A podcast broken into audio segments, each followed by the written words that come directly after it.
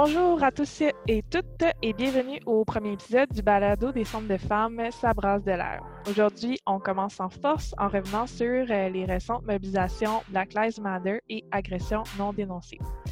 On vous parle euh, notamment du traitement médiatique et de l'importance de centraliser les marges. Alors, installez-vous confortablement et on vous dit à tout de suite.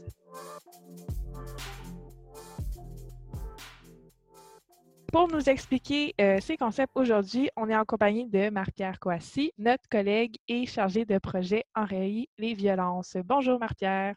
Allô Katia. Alors, euh, aujourd'hui, tu souhaitais euh, notamment nous parler des récents mouvements sociaux Black Lives Matter et la vague de dénonciation.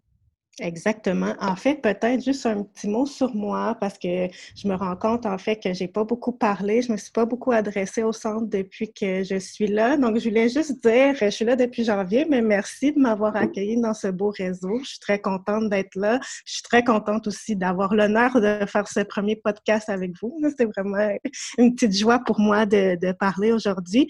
Dans le fond, c'est ça, comme Cathy l'a mentionné, je suis chargée de projet euh, Enrayer les violences. Je suis là depuis janvier 2020. Euh, puis juste très, très brièvement, je suis née à Québecville, euh, juste pour me situer un peu parce qu'on va parler quand même d'antiracisme. Je suis née d'une maman québécoise, d'un papa africain, donc qui vient de Côte d'Ivoire. Donc, je suis une femme noire, une femme racisée. Euh, puis sinon, ben, je suis spécialisée en gestion de projet. J'ai beaucoup d'engagement féministe, militant, antiraciste. Donc, en quelques mots, voilà. Et puis aujourd'hui, comme on l'a mentionné sur le sujet d'aujourd'hui, je vais vous parler un peu, faire un petit retour sur les mouvements de mobilisation des derniers mois, puis on va voir euh, de quelle façon est-ce qu'on aurait pu centraliser les marges encore plus, puis pourquoi c'est important de le faire. Yeah, on est euh, vraiment contente de t'avoir avec nous, Marie-Pierre. Donc, on commence euh, avec donc, la vague de dénonciation. Tu veux-tu nous rappeler un petit peu qu'est-ce qui s'est passé cet été? Parce que beaucoup d'entre nous étaient en vacances, puis on a peut-être manqué la, la vague de dénonciation.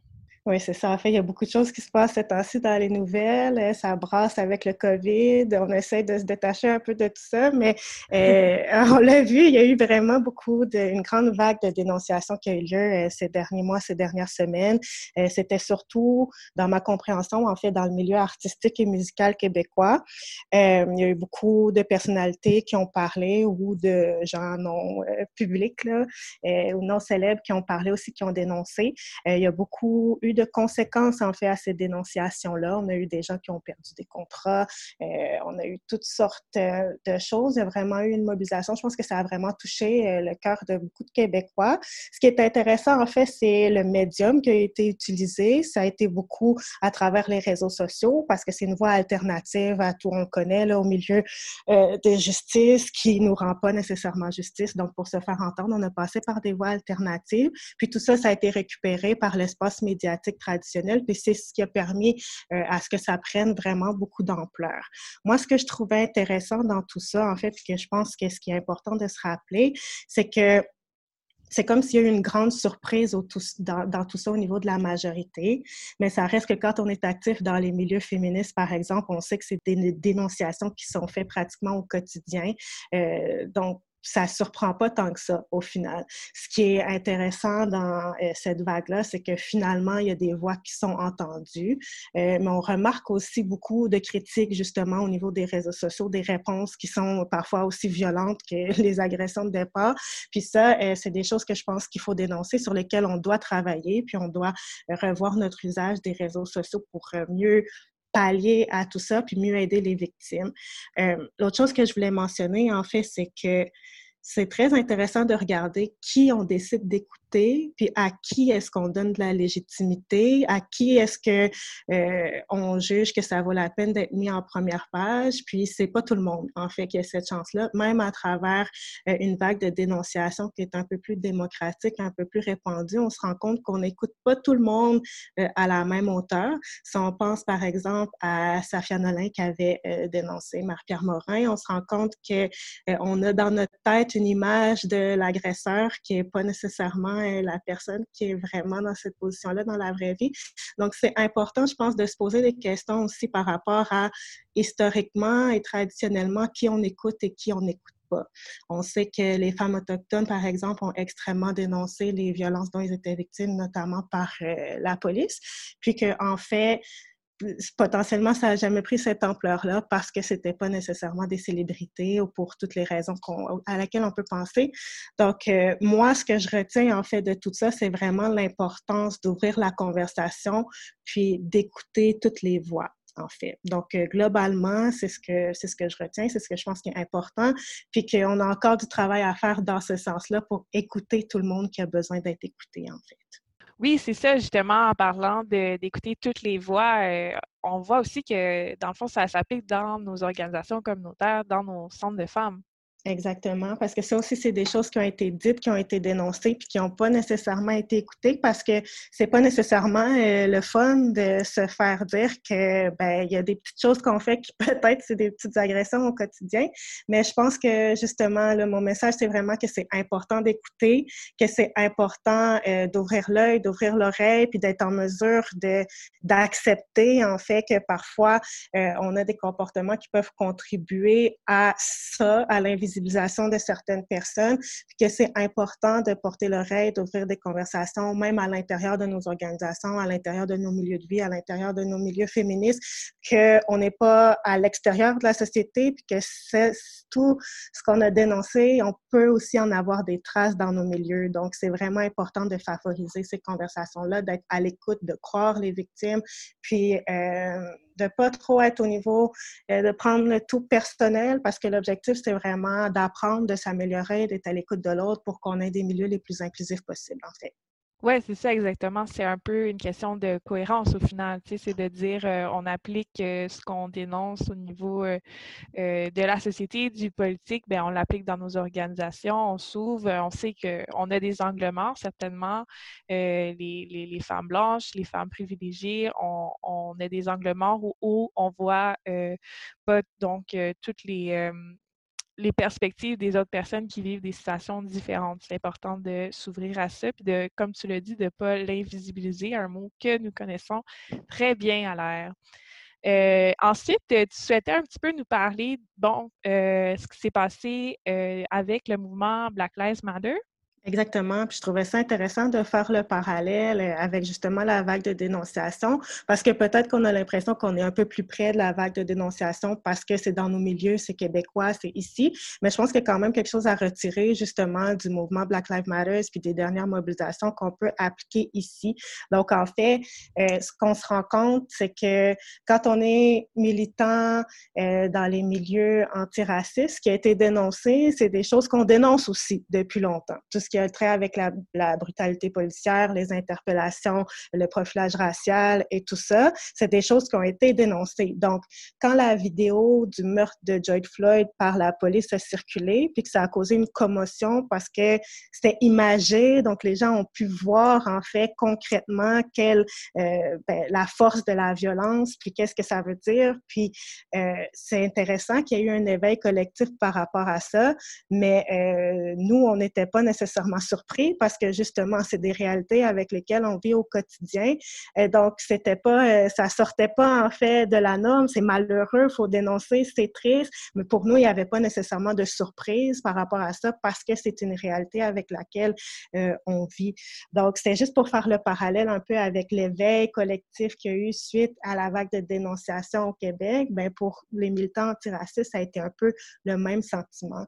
Euh, par contre, ce qui est intéressant avec le mouvement, c'est que justement, ça s'est ouvert, puis ça s'est ouvert à toutes les communautés. Donc, tout le monde a été touché par la vidéo de la mort de George Floyd. Il y a vraiment eu une prise de conscience collective, on l'a vu. Beaucoup de gens, aussi sur les réseaux sociaux et ailleurs, ont voulu euh, prendre action, ont voulu apprendre, ont voulu comprendre. Euh, sauf que la question qui se pose, ça reste, ben, une fois qu'on a réalisé tout ça, qu'est-ce qu'on fait réellement pour rétablir des rapports de pouvoir qui sont plus plus égalitaire. Puis ça, ça se fait à tous les, niveaux. Ça se fait au niveau de la police, mais ça se fait au niveau euh, de nos organisations au quotidien, de comment on traite nos collègues de travail, de comment on traite, par exemple, les femmes qui viennent au centre, comment est-ce qu'on s'assure d'avoir des pratiques puis des milieux qui sont sécuritaires, inclusifs pour tout le monde. Donc, je pense que ces mêmes questions-là qu'on se pose au niveau global puis au niveau de, euh, de la police, la brutalité policière et tout, ces mêmes logiques-là, on doit les reprendre puis se les poser par rapport à nous, comment on se positionne dans nos organisations, dans nos sociétés. Euh, puis je pense aussi que ça revient toujours à cette fameuse question-là de qui on écoute, parce que comme je l'ai dit, les dénonciations, c'est pas nouveau, elles, sont là depuis des années et des années, mais c'est maintenant qu'on est prêt parce qu'il y a une vidéo, parce que je sais pas exactement c'est quoi la, la, la, conjoncture ou le momentum qui fait que cette fois-ci, on écoute, mais ça reste qu'il faut garder en tête qu'on aurait pu écouter depuis longtemps. Donc, je pense que maintenant, il a vraiment le temps d'ouvrir des conversations, puis qu'on a une certaine acceptation à faire de se dire que à ce niveau-là aussi, peut-être qu'on a contribué à un certain niveau. le vrai changement, il va venir de cette véritable prise de conscience-là, de cette responsabilisation-là aussi, de reconnaître que oui, on a eu des torts, parce que c'est la seule façon qu'on peut passer à autre chose, qu'on peut s'améliorer. Donc, je pense que, encore une fois, le qui on écoute, c'est vraiment important, puis de comment est-ce qu'on favorise justement des conversations à ce sujet-là, bien que ces conversations-là, c'est vraiment pas facile, en fait. Tout à fait. Puis c'est un peu, dans le fond, l'objectif de notre projet euh, Enrayer les violences. Est-ce que euh, tu veux nous en parler un petit peu pour faire le lien avec ça? Oui, exactement. En fait, euh, le projet Enrayer les violences, c'est un projet qui a été financé par Enseignement Conditions féminines Canada, maintenant le ministère des Femmes et de l'égalité. Euh, puis un des objectifs, c'est vraiment, je pense, en fait, si on, met ça simple, c'est de favoriser toutes ces conversations-là, en fait. Parce que l'objectif, c'est que le travail que les centres font en violence soit reconnu, premièrement, au niveau des organisations partenaires, au niveau du politique. Donc, euh, on a un premier volet qui vise vraiment à mettre en lumière le travail que les centres font en violence. Et puis, euh, si on va faire ça notamment à travers euh, le développement d'une plateforme de revendication. Donc, on va se poser des questions. Qu'est-ce qu'on fait de particulier? C'est quoi l'approche des centres? Puis comment est-ce qu'on peut vraiment valoriser ça? Mais ensuite, ce qu'on doit aussi faire, je pense, puis pour être en cohérence avec euh, ce qu'on prône, puis pour avoir des milieux qui sont vraiment euh, avec des pratiques inclusives et tout, on doit se poser des questions à savoir, mais la manière qu'on intervient en violence, comment est-ce qu'on peut faire en sorte que c'est vraiment optimal pour avoir un service qui est euh, adéquat, inclusif pour toutes les femmes. Donc, on va aussi avoir un volet de formation où est-ce qu'on va se poser ce type de questions-là, à savoir ben, comment est-ce qu'on fait justement pour être à l'écoute de tout le monde, comment est-ce qu'on fait pour euh, changer nos pratiques si elles ont besoin d'être changées, tout ça? Donc, c'est un processus, mais ça demande de se poser des questions. En fait, ça demande d'avoir des conversations, ça demande d'écouter euh, les femmes qui normalement sont marginalisées, qui nous disent peut-être qui nous lancent un peu des signaux d'alarme pour nous dire voici, voici, c'est sur quoi on devrait travailler. Puis ça, je pense que ultimement pour le réseau, c'est un exercice qui est extrêmement important à faire puis qui est euh, bénéfique pour tout le monde parce que ça va permettre euh, à d'autres femmes d'avoir accès au réseau, de mieux connaître en fait qu'est-ce qu'on fait euh, en violence. Puis c'est pour ça que je pense que ça s'inscrit en fait dans toute cette, cette mouvance-là, tout ce, ce vent de changement qu'on sent. Donc je trouve que le projet est vraiment intéressant pour ça puis qu'il faut saisir l'occasion pour avoir ce genre de conversation-là.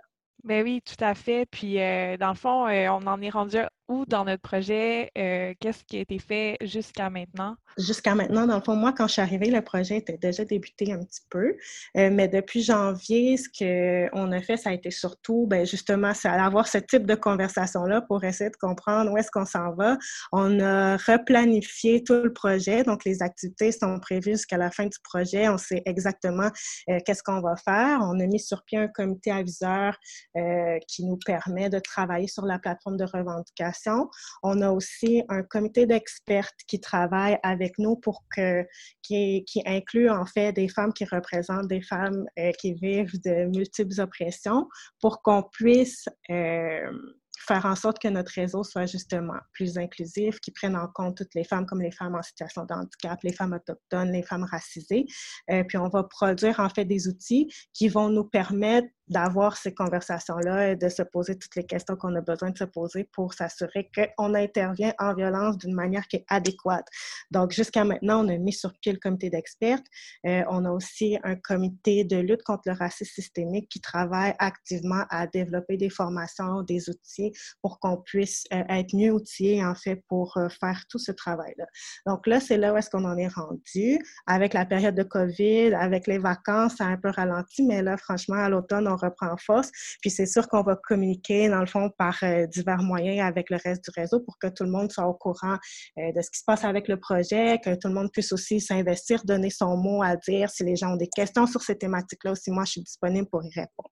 Super. Ben, Martin, on va terminer là-dessus. Euh, merci tellement de nous avoir éclairé un petit peu sur le concept euh, de centralisation des, euh, des marches. C'est super intéressant. pour celles qui nous ont écoutés, ben, merci d'avoir été là. N'hésitez pas à nous envoyer vos commentaires et nous dire qui vous aimeriez avoir sur le balado de Sabras de l'air. On se revoit le mois prochain. on va parler d'écoféminisme avec Valérie Guécard-Les-Tourneaux, qui est co-coordonnatrice à la alors, à la prochaine. Bye bye. Merci. Bye.